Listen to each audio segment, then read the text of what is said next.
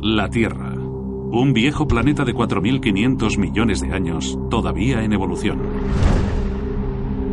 Así como sus continentes se mueven y se chocan, los volcanes entran en erupción y los glaciares crecen y se hunden. La corteza terrestre se esculpe de formas muy numerosas y fascinantes, dejando tras de sí un rastro de misterios geológicos. Y uno de los más grandes está aquí, en el Parque Nacional de Yellowstone, en Wyoming. Es uno de los lugares más activos geológicamente del mundo. Sacudido por más de 5.000 terremotos cada año y con más géiseres y fuentes termales que los demás del mundo juntos. ¿Por qué es Yellowstone tan activo? ¿Cómo se formó? ¿Y por qué aquí, en el corazón de las rocosas? Los científicos que estudian Yellowstone están a punto de descubrir un pasado muy violento, moldeado por el agua, aplastado por antiguos glaciares y destruido por las mayores erupciones volcánicas que jamás ha conocido el planeta.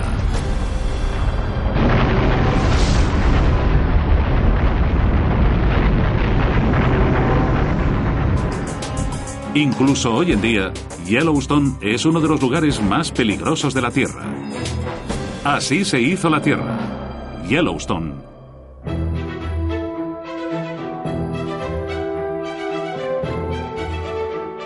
El Parque Nacional de Yellowstone es uno de los lugares más increíbles de la Tierra.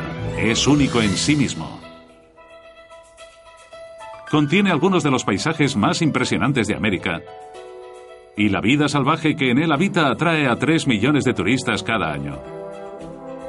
Para comprender cómo apareció Yellowstone, y por qué sigue siendo tan activo, tenemos que hacer un viaje de vuelta al pasado lejano del continente norteamericano, en las profundidades del interior de la Tierra. Yellowstone está situado a 240 metros de altura, en una apartada meseta de montaña, casi todo en Wyoming, pero también se alarga hasta entrar en Idaho y Montana. El parque cubre 5.600 kilómetros cuadrados, 100 kilómetros de norte a sur y 90 de este a oeste.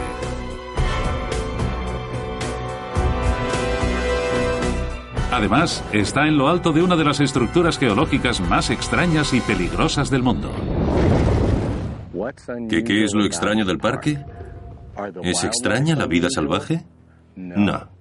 ¿Es extraño el amplio espacio abierto? No, podemos ver sitios así por todo el oeste del país.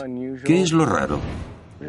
La geología tan inusual que forma el parque. Yellowstone se fundó como el primer parque nacional del mundo y lo fue por su geología. Es esta extraña geología la que atrae a los equipos de científicos al parque. Su tarea es reconstruir la historia del increíble proceso que construyó este único y extraordinario paisaje, escarbando en el pasado de Yellowstone. La historia geológica de Yellowstone se remonta a la formación del continente norteamericano. Algunas de las piedras del parque son de hace 2.800 o 3.200 millones de años de las más viejas en el continente. Solo viajando al pasado podremos averiguar por qué en este sitio en particular hay 4.000 kilómetros de ríos, más de 300 cascadas y la mayor concentración mundial de fuentes termales, charcos de lodo burbujeantes, fumarolas de gas y géiseres, unos 10.000 en conjunto. ¿Qué pueden revelarnos estos rasgos sobre el paisaje y cómo se formó?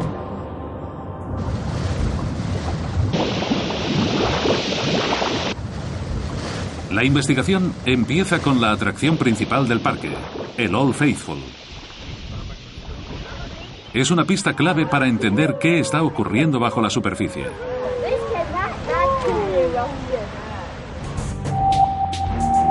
Situado en la zona suroeste de Yellowstone, el geyser provoca una gran explosión cada hora y media, expulsando miles de litros de agua hirviendo.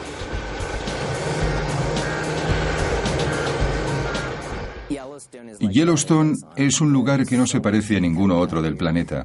Hay mucho calor surgiendo de la Tierra. Es un fenómeno muy singular. Tras 90 minutos de siesta, el Old Faithful ruge para volver a la vida. En realidad no estaba durmiendo, estaba recargando fuerzas y la temperatura del agua iba subiendo. El sistema se estaba presurizando. Dentro del geyser hay un complejo sistema de túneles lleno de cuevas, conductos y constricciones. El agua de lluvia que satura el terreno alrededor del geyser lentamente llena la reserva subterránea. Las rocas calientes que hay bajo tierra calientan el agua bajo presión durante 90 minutos. De pronto, parte del agua surge a través de una pequeña grieta en las rocas de apenas unos centímetros. Esto causa una enorme bajada de la presión en la cámara de agua. En un momento, miles de litros del líquido se convierten en vapor y salen disparados hacia arriba.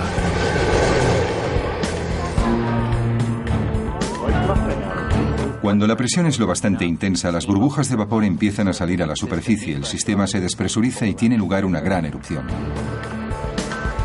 El Old Faithful es un claro indicativo de que las piedras bajo la superficie están muy calientes.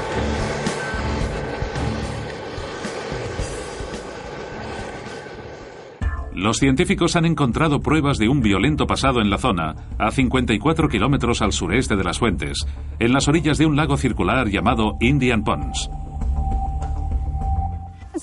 Como geóloga de campo, mi trabajo es hacer de detective de las rocas. Así que intento determinar cuál es su origen y qué historia tiene cada piedra. Bien, en este caso en particular, veamos qué tenemos aquí. Esta piedra, cuando nació, apenas era un grano de arena. Podíamos atravesarla con los dedos. La roca sólida está formada por millones de granos individuales de arena. Un análisis microscópico revela que estos granos se han ido uniendo mediante procesos químicos y por la presión que hay bajo tierra. Pero, ¿cómo llegó la piedra a la superficie? Morgan ha datado químicamente las piedras y ha descubierto que hace 3.000 años la piedra fue escupida por el suelo mediante la explosión de agua caliente de un geyser gigante. Había agua hirviendo, fragmentos de roca y lodo saliendo disparados hacia el cielo, al menos unos mil o mil quinientos metros. Entonces, en algún momento, todos estos elementos empezarían a caer de la columna. No debe ser muy agradable estar al lado de uno de esos. Indian Ponds es el cráter que dejó aquel geyser.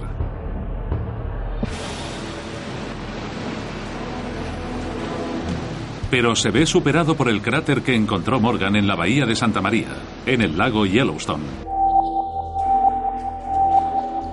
Morgan ha calculado que la explosión del geyser tuvo lugar hace 13.000 años.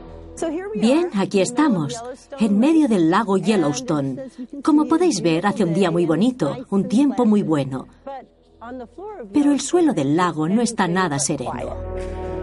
La investigación de Morgan demuestra que los géiseres estuvieron explotando alrededor del lago e incluso bajo el agua desde hace 13.000 años hasta hace 3.000 y su tamaño sugiere que lo que fuera que les diera fuerzas era enorme.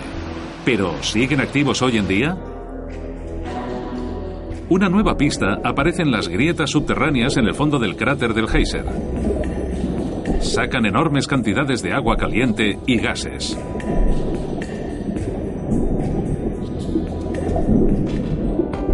Para averiguar qué crean los gases, Jakes Lowenstern y su ayudante recogen muestras de las fuentes termales en el centro del parque. El embudo que usan está diseñado para recoger burbujas de gases antes de que lleguen a la superficie para que no queden contaminadas por el aire normal. Entonces lo dejamos cinco minutos y dejamos que salga todo el oxígeno. Sí. Es una mezcla muy compleja de gases. Pero tenemos un montón de herramientas que podemos usar para descifrar toda esta información tan complicada. Vamos a observar todos los gases que salen y así podremos aprender más sobre los diferentes tipos de piedra que hay bajo Yellowstone. E intentaremos comprender cómo deben de estar cambiando las cosas de semana a semana, de año a año o de década a década. El análisis de los gases revela que hay una mezcla de dióxido de carbono, dióxido de sulfuro y de sulfato de hidrógeno. Es el mismo compuesto que podemos encontrar saliendo de los volcanes. Pero la pista final para saber qué ocurre bajo tierra se encuentra en el borde de las mismas fuentes termales. Estos son los cristales de cuarzo que hemos recogido en este lado de las termas. Esto es lo que queda. Sube a la superficie y forma un poco de reborde alrededor del agua. Son estos preciosos cristales de cuarzo. Algunos de ellos tienen un poco de color por el hierro y otros metales, pero la mayoría tienen un tono más amarillo y claro. Los cristales de cuarzo como estos solo se pueden haber formado a partir de roca fundida por la lava y enfriada lentamente tras haber sido expulsada a la superficie desde las profundidades de la Tierra. Así que estos cristales son una prueba muy clara de que bajo las fuentes hay un volcán.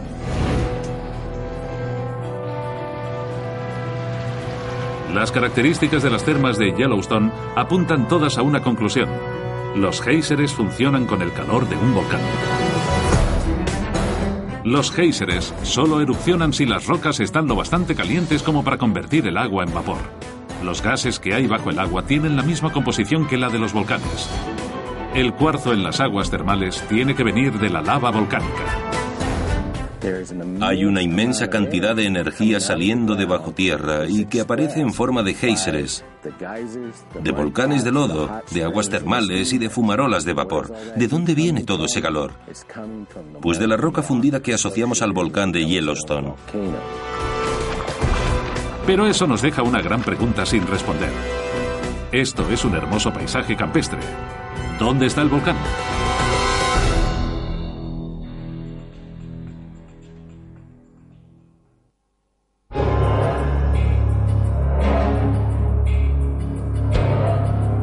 Geología única de Yellowstone es potencialmente mortífera. Es crucial monitorizar qué es lo que ocurre bajo tierra. El volcán de Yellowstone es un sistema volcánico muy activo y requiere mucha observación. Todo lo que hacemos aquí es para la investigación, pero también es importante monitorizarlo todo. Si sube la actividad volcánica, tenemos que saber algo sobre el sistema que tenemos debajo. Para intentar predecir cuándo entrará el volcán en erupción, los científicos estudian su pasado geológico. Parte de nuestro trabajo es observar el terreno y leer la historia geológica. Hay muchas pistas y muchas pruebas que mirar, así que es un lugar fascinante en el que trabajar. Los científicos empezaron a investigar Yellowstone antes incluso de que se convirtiera en el primer parque nacional del mundo en 1872. Pero las observaciones de este increíble paisaje empezaron mucho antes.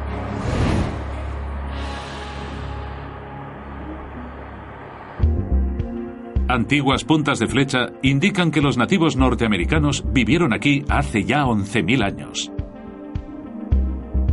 Sus leyendas de los espíritus furiosos de Yellowstone que hacían temblar la tierra pasaron a otros exploradores como Lewis y Clark. Informes posteriores de cazadores, exploradores y montañeros como John Coulter y Jim Bridger cuentan que los géiseres se alzaban 20 metros en el aire y que las fuentes estaban tan calientes que la carne se podía cocinar en ellas. Todo esto se consideraba poco más que historias exageradas, hasta que en 1860, cuando los geólogos investigaron la zona, encontraron que las corrientes de lava y las bolsas de aire caliente eran signos de actividad volcánica.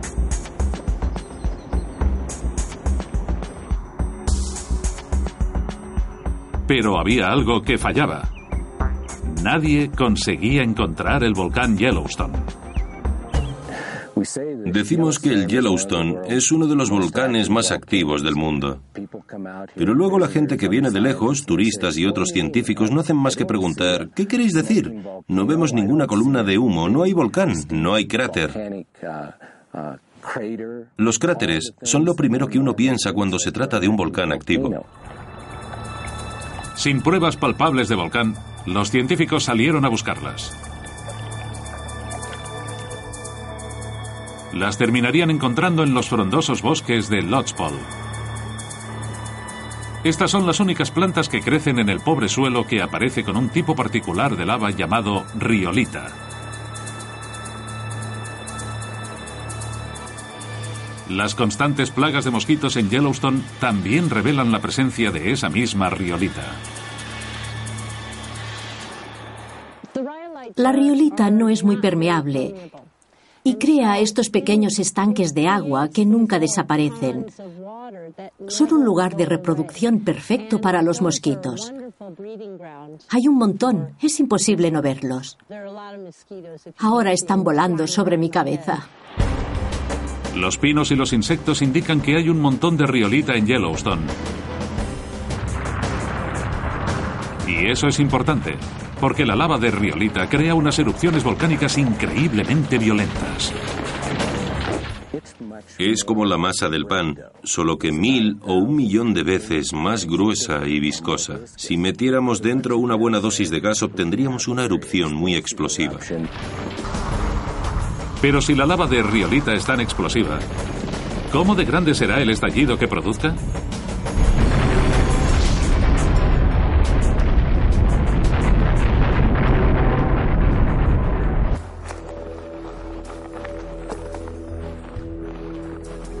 Para averiguarlo, los científicos no han buscado dentro del parque de Yellowstone, sino en un lejano valle en Meadow Creek, en Wyoming.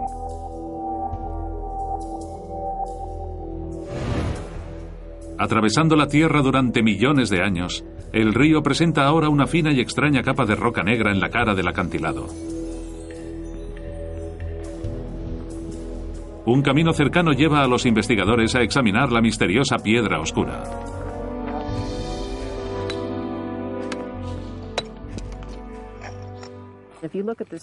Si observamos esta muestra en detalle, podemos ver que es un fragmento de piedra pómez. Estos pedazos rojos de aquí son pequeños trozos de roca. Si tomáramos un corte fino y lo miráramos con el microscopio, veríamos que está compuesta de capas comprimidas de cristal. La capa negra a la que los geólogos llaman obsidiana es en realidad un tipo de cristal es una prueba sólida de que las piedras y el suelo de esta zona provienen de un volcán. Porque la obsidiana se crea cuando las cenizas y el gas se enfrían rápidamente bajo una gran presión. Eso es exactamente lo que ocurre cuando las nubes de calor volcánico viajan por este territorio. La obsidiana se forma en las capas más bajas, se enfría en la base y cae por el peso de los detritos calientes que hay encima. La capa de ceniza que aplasta la obsidiana de Meadow Creek todavía es visible actualmente. Su base se caracteriza por esta obsidiana tan gruesa y densa, mientras que el resto fluye y se compacta. En la parte superior de esta densa capa de cristal se agrupa una gran cantidad de tierra que sube unos 10 metros. Y arriba de todo, como podemos ver hoy en día, se ha formado una capa de suelo moderno. Ahí podemos ver cómo crecen distintos tipos de árboles, de plantas y similares. Estudiando la composición mineral de la ceniza, han comprobado que proviene de una antigua explosión volcánica en el parque de Yellowstone. Solo hay una forma de que se haya expulsado tanta ceniza y tan lejos desde su lugar de origen. La explosión tuvo que ser enorme, mucho más grande que cualquiera vista nunca por el hombre. Tan grande que los científicos le han puesto el nombre de supererupción. Estamos buscando restos de una supererupción en esta zona, y eso que estamos a 90 kilómetros del origen de la explosión. Los geólogos han recreado lo que debió de ocurrir allí el día en que explotó Yellowstone. Una avalancha de cenizas incandescentes se expandió por el parque en todas direcciones. Está viajando a muchísima velocidad, a unos 160 kilómetros por hora. Cubre toda la superficie y lo está arrasando todo a su paso. Era una masa muy caliente. Puede que estuviera a 800 grados centígrados, el doble que un horno. Eso es muy caliente. ¿Cómo sería haber estado en ese lugar hace cientos de miles de años, el día en que esta tormenta de ceniza cubrió Yellowstone hasta donde cubría la vista? El impacto de la nube debió de ser inimaginable. Creo que uno hubiese quedado desarticulado, carbonizado y completamente irreconocible. Hubiera sido muy difícil encontrar restos de una persona. Todas las pruebas sobre el tamaño de la supererupción han ayudado a resolver el misterio del volcán desaparecido. Los científicos se han dado cuenta de que la supererupción era tan enorme que podría haber destrozado el propio volcán.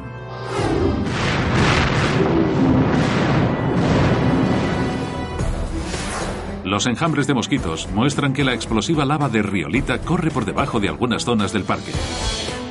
Cristal de obsidiana a 100 kilómetros de allí revela que la ceniza se dispersa a mucha distancia de Yellowstone y unas gruesas capas de detritos confirman lo enorme que debió de ser la explosión. El problema ahora es el legado explosivo que el supervolcán ha dejado atrás. Porque un peligro mortal acecha en este parque, escondido bajo el suelo.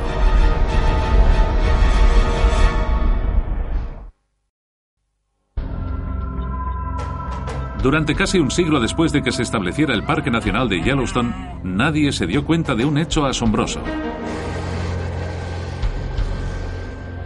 Que el parque está situado dentro de uno de los cráteres de volcán más grandes de la Tierra. No fue hasta finales de los años 60 que el geofísico Robert Christiansen se dio cuenta de que las formaciones rocosas que había estado estudiando durante muchos años en los extremos del parque formaban un gigantesco borde circular. Comparó sus hallazgos en el suelo con una serie de fotografías tomadas por la NASA entre 1966 y 1970 y confirmó que el anillo era el borde de un cráter gigante de 70 kilómetros de diámetro. Algunas partes del borde siguen visibles hoy en día, pero el resto está prácticamente fuera de la vista.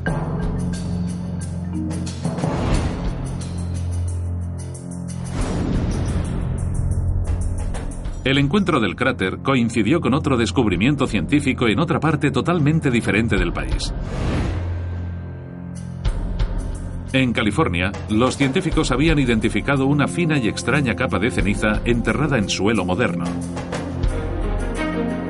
Esta ceniza era igual a la encontrada en el cráter de Yellowstone. Al datar las capas del suelo, descubrieron que la ceniza llegó allí hace 640.000 años. Los científicos tenían por fin una fecha para la supererupción de Yellowstone.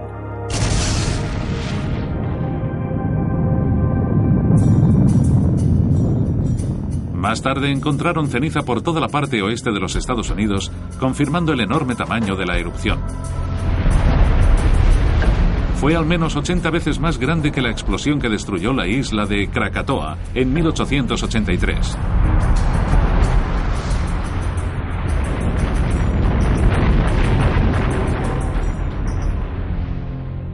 y 2.500 veces mayor que la erupción del monte Santa Elena de 1980. El tamaño casi inimaginable de la explosión de Yellowstone indicaba la presencia de lo que los científicos llaman un supervolcán.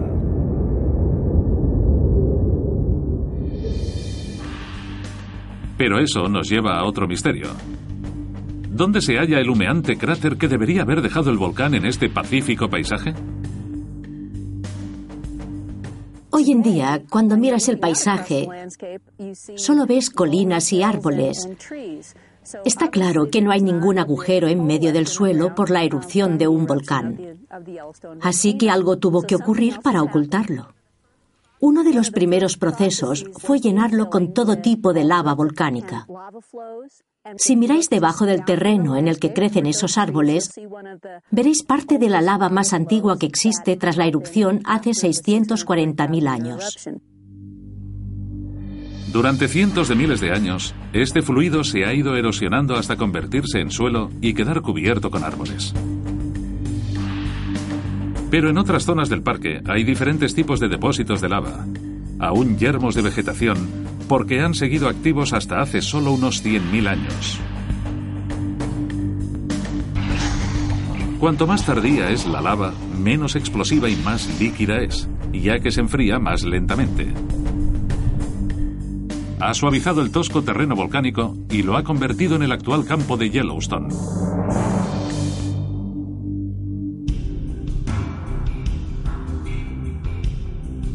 Eso lo hizo más tranquilo al principio. Pero hay pruebas que indican que la Tierra quedó enterrada de nuevo al poco tiempo, esta vez por el hielo y la nieve.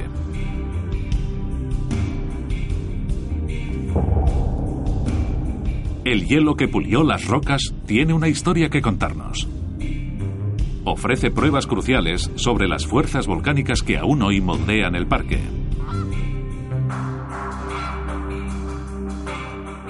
Esta historia desvela hasta los aspectos más nimios. Los arañazos en las rocas indican la dirección en que se movía el hielo. Muestran que los glaciares se desplazaban siempre en la misma dirección, hacia afuera y hacia el sur, directamente desde el corazón del parque. La única conclusión es que algo levantó el parque de Yellowstone, mucho más arriba que las colinas circundantes por los glaciares que se formaron en la cima.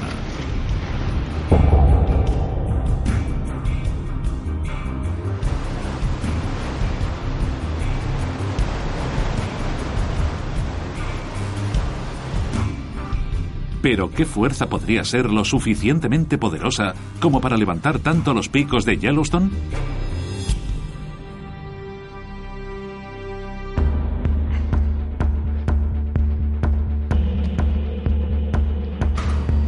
La primera pista para responder a esta pregunta proviene de los numerosos terremotos que ocurren en el lugar. Cuando el suelo se deforma, se agrieta y chirría como un Stradivarius. Estos chirridos y crujidos son los terremotos. Los temblores son recogidos por los sismómetros que hay repartidos por todo el parque. La monitorización de los terremotos es una parte esencial porque es el estetoscopio que usamos para poder ver y sentir los latidos del sistema.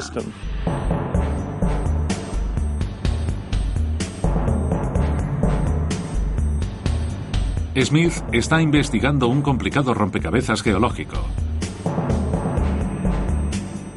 Yellowstone sufre más de 5.000 terremotos al año, a pesar de que se halla en el estable centro del continente norteamericano.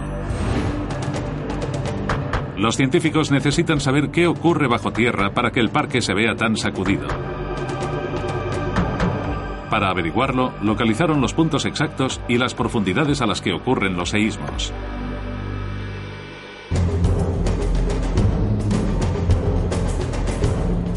Así pues, ¿por qué hay tantos temblores? La respuesta tendría que esperar hasta mediados de los 90, cuando ordenadores más potentes permitirían ver a los científicos el interior de la Tierra. Las ondas creadas por los terremotos viajan rápidamente a través de la roca fría, pero se ralentizan cuando está caliente.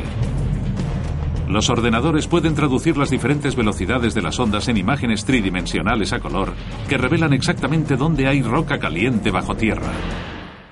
Las ondas sísmicas se propagan a través de la Tierra igual que los rayos X por el cuerpo, así que usamos la misma teoría para reconstruir la estructura de la Tierra que hay debajo de nosotros.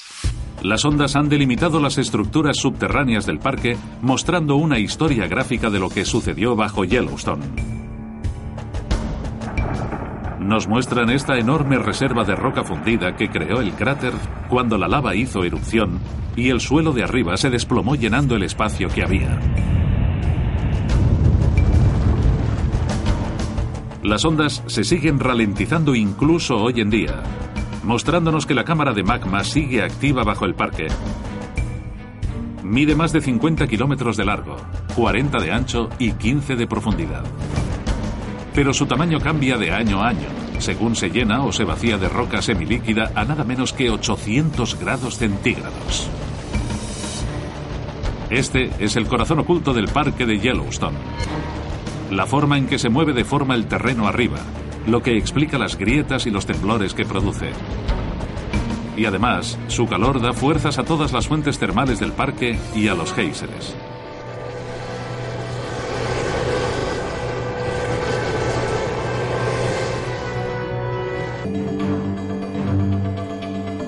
Al principio del siglo XXI, los científicos que investigaban cómo se formó Yellowstone poseían imágenes de todo lo que había bajo el parque. Pero había un problema. La tecnología solo permitía una visión de apenas unos pocos kilómetros bajo la superficie. Así pues, como que cada vez se añadían más datos en ordenadores cada vez más potentes, hubo un gran avance en la investigación.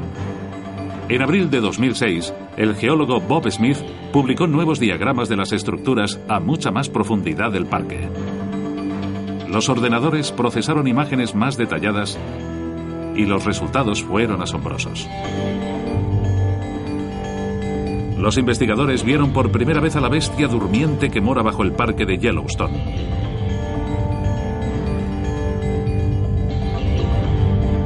Recorriendo cientos de kilómetros bajo la Tierra, mucho más abajo que la relativamente emergente cámara de magma, se halla una enorme tubería volcánica.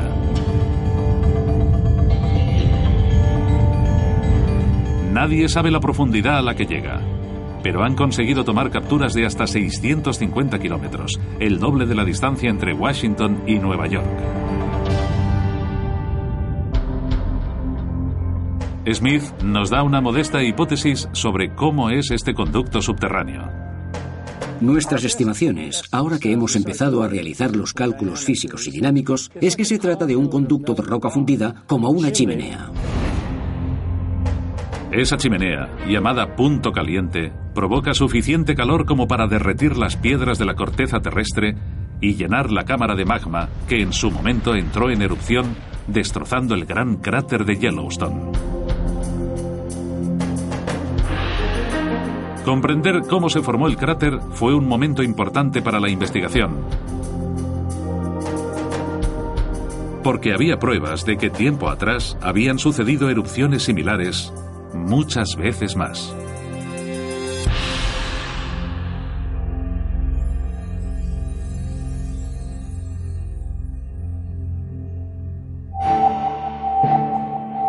Durante los años 60, varios equipos de geólogos estudiaron la llanura de Snake River, al suroeste del parque, y encontraron restos de antiguos cráteres volcánicos. Hacía mucho que los anillos de los cráteres se habían erosionado, pero sus contornos quedaron confirmados por fotografías aéreas tomadas durante la década siguiente. Corrían en línea recta por el llano en dirección al centro del parque de Yellowstone. Cada cráter tiene de media un par de millones de años más que su vecino. Los investigadores han descubierto que estos son los restos de las primeras explosiones de supervolcanes, una cadena que se extiende muy atrás en la historia geológica.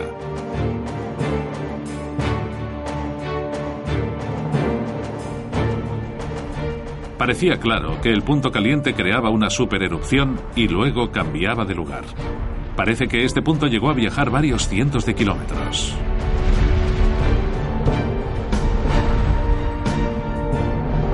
Pero eso presentaba otro enigma. ¿Cómo puede moverse un punto caliente anclado al corazón del planeta?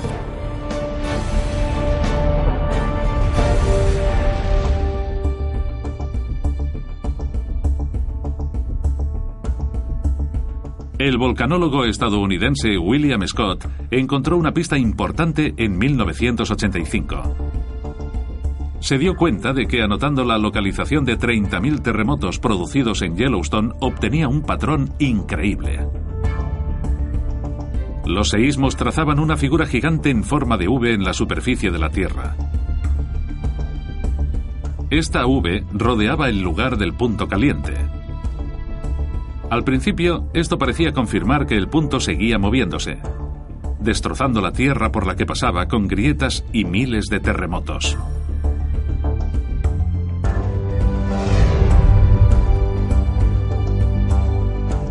Pero la respuesta real recaía en la teoría de las placas tectónicas.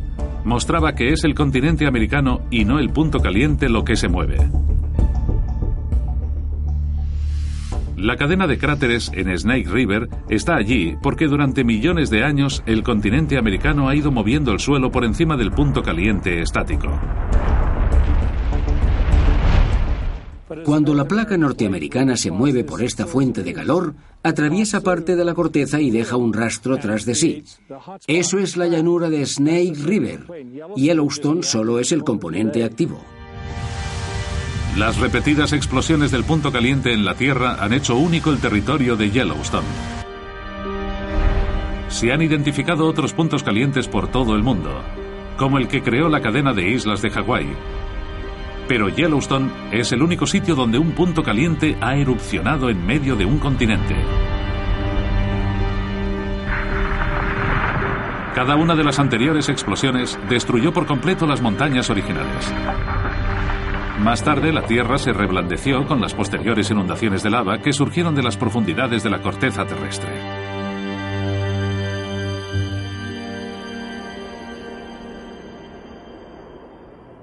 Múltiples rastros de pruebas se combinan para mostrarnos la bestia que duerme bajo Yellowstone, el gigantesco punto caliente que mora en las profundidades del parque.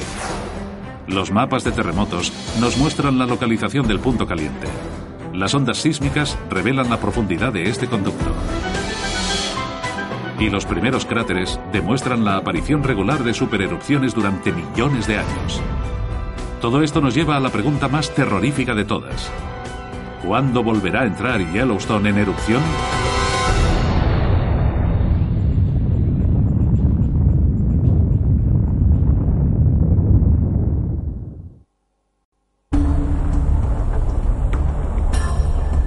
Calculando la cantidad y la dispersión geográfica de la ceniza producida por las supererupciones de Yellowstone, encontramos datos escalofriantes. Hace 640.000 años, la erupción provocó 290 kilómetros cúbicos de escombros. Lo suficiente como para enterrar todo el estado de Nueva York con decenas de metros de ceniza. Si algo así ocurriera otra vez, miles de personas morirían y zonas muy grandes del país quedarían enterradas bajo los escombros volcánicos. Pero, ¿cuándo volverá a entrar Yellowstone en erupción?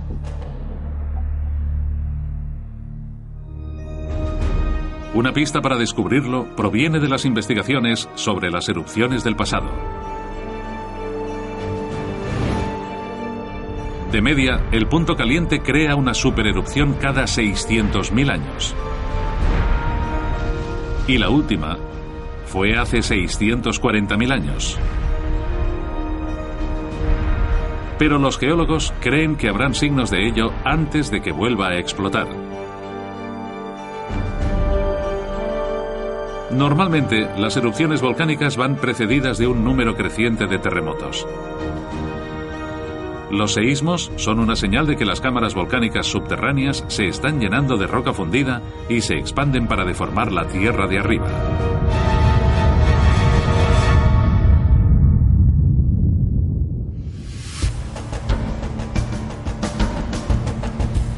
El parque de Yellowstone experimenta normalmente unos 20 temblores pequeños cada día.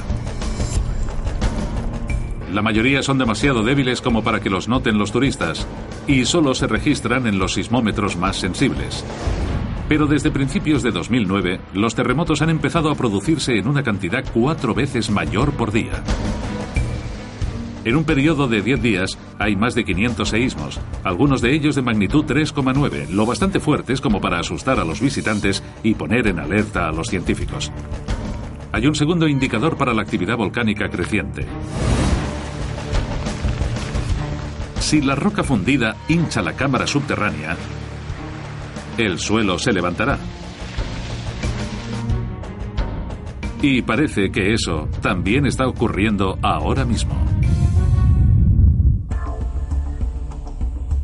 La prueba que lo demuestra proviene de un lugar un poco extraño, las aguas del lago Yellowstone.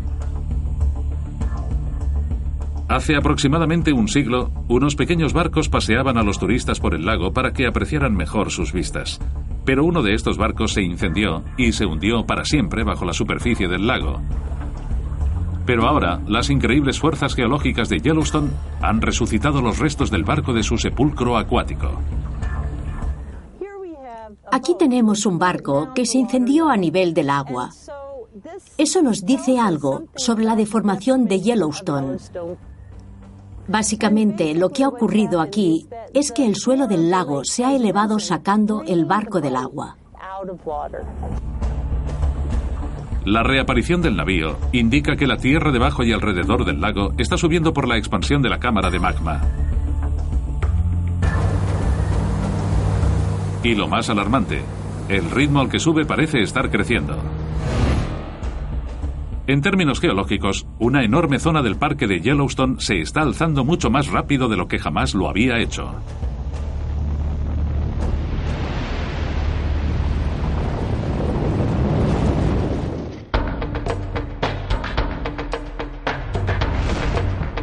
El mayor incremento de todos se ha registrado a solo unos kilómetros de la orilla del lago. Aquí hay un sistema de GPS, una versión mucho más sofisticada de la que tenemos en los coches. Mide no solo la posición en la superficie, sino también la altitud exacta en centímetros. Hay una pequeña antena de radio del tamaño de un pulgar que se encuentra en la punta de esta vara de acero y está enterrada como a metro o metro y medio. Así que si el suelo se mueve arriba y abajo, la antena también se mueve así. El GPS y la tierra en la que está enterrado se están moviendo hacia arriba. Estamos encima de la cámara de magma y desde finales de 2006 Toda esta zona ha empezado a levantarse unos 5 o 6 centímetros por año. A día de hoy, todo este sistema se ha alzado todo eso y todavía sigue moviéndose. Así que estamos midiendo y realizando un seguimiento de la deformación de este alzamiento que vemos aquí. ¿Significa esto que el supervolcán de Yellowstone amenaza con volver a entrar en erupción? La pregunta de cuál será el futuro geológico de Yellowstone es fascinante. A mí y a todos mis colegas nos encantaría saber la respuesta a esa pregunta. Los científicos no dejan de controlar la actividad del volcán. La idea de la ciencia es comprender el proceso, así que tenemos la responsabilidad de ver cómo deforma el sistema, cómo funciona, así que tenemos que estar atentos por si hay posibilidad de erupciones volcánicas o terremotos, ya que es eso lo que creó este sistema. No hay razón para pensar que la actividad volcánica ha cesado. La investigación en Yellowstone nos ha enseñado que el supervolcán durmiente del parque sigue activo y es peligroso. El sistema de conductos subterráneos del Old Faithful muestra la presencia de calor volcánico. Los cristales de obsidiana indican una enorme erupción. Los registros de los sismógrafos recogen miles de terremotos. A su vez, las ondas de los seísmos revelan la existencia de una impresionante cámara subterránea. Y la reaparición de un barco hundido nos dice que la Tierra se está alzando. Y aún así, la pregunta definitiva sobre la geología de Yellowstone queda sin responder. ¿Cuándo volverá a entrar en erupción el supervolcán? Sabemos que todavía hay suficiente magma. Sabemos que hay suficiente calor. Sabemos que habrá futuras erupciones en el parque, pero no sabemos si volverá a haber otra erupción igual de catastrófica. La investigación queda entonces con una advertencia muy seria. En la escala de tiempo con la que trabajan los científicos, es posible que haya una supererupción en Yellowstone a la vuelta de la esquina. Esa esquina pueden ser decenas de miles o centenas de miles de años en el futuro. O podría ser mañana. Un nuevo y devastador capítulo en la siempre cambiante historia de cómo se hizo la Tierra.